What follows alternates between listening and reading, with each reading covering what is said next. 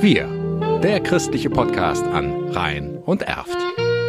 Mit Martina Bernhard.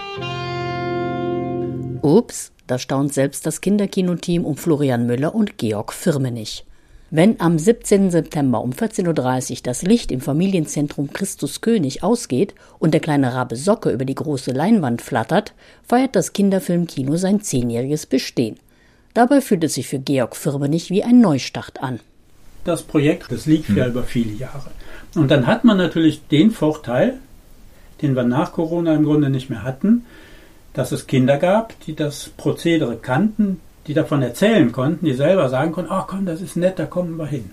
Das war jetzt weg, weil die Kinder nach Corona ja weg waren aus dem Kindergarten. Das heißt, man hat im Grunde wieder bei Null angefangen und dann hat man niemanden, der für einen die Mundpropaganda macht und sagt, du komm doch mal mit. Also ungefähr so wie vor zehn Jahren, als das Projekt vom katholischen Bildungswerk aus der Taufe gehoben wurde. Wir haben am Anfang auch oft mit drei Kindern und fünf Erwachsenen, also manchmal waren tatsächlich mehr Erwachsene als Kinder da, da gesessen, haben auch überlegt, macht das Sinn, aber haben erst mal gesagt, jetzt ziehen wir es durch und es hat sich dann entwickelt. Erinnert sich Florian Müller.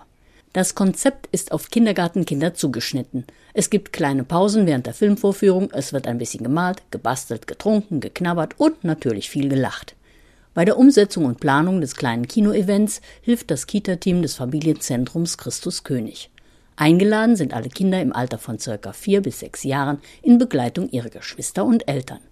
Eltern dürfen auf keinen Fall fehlen.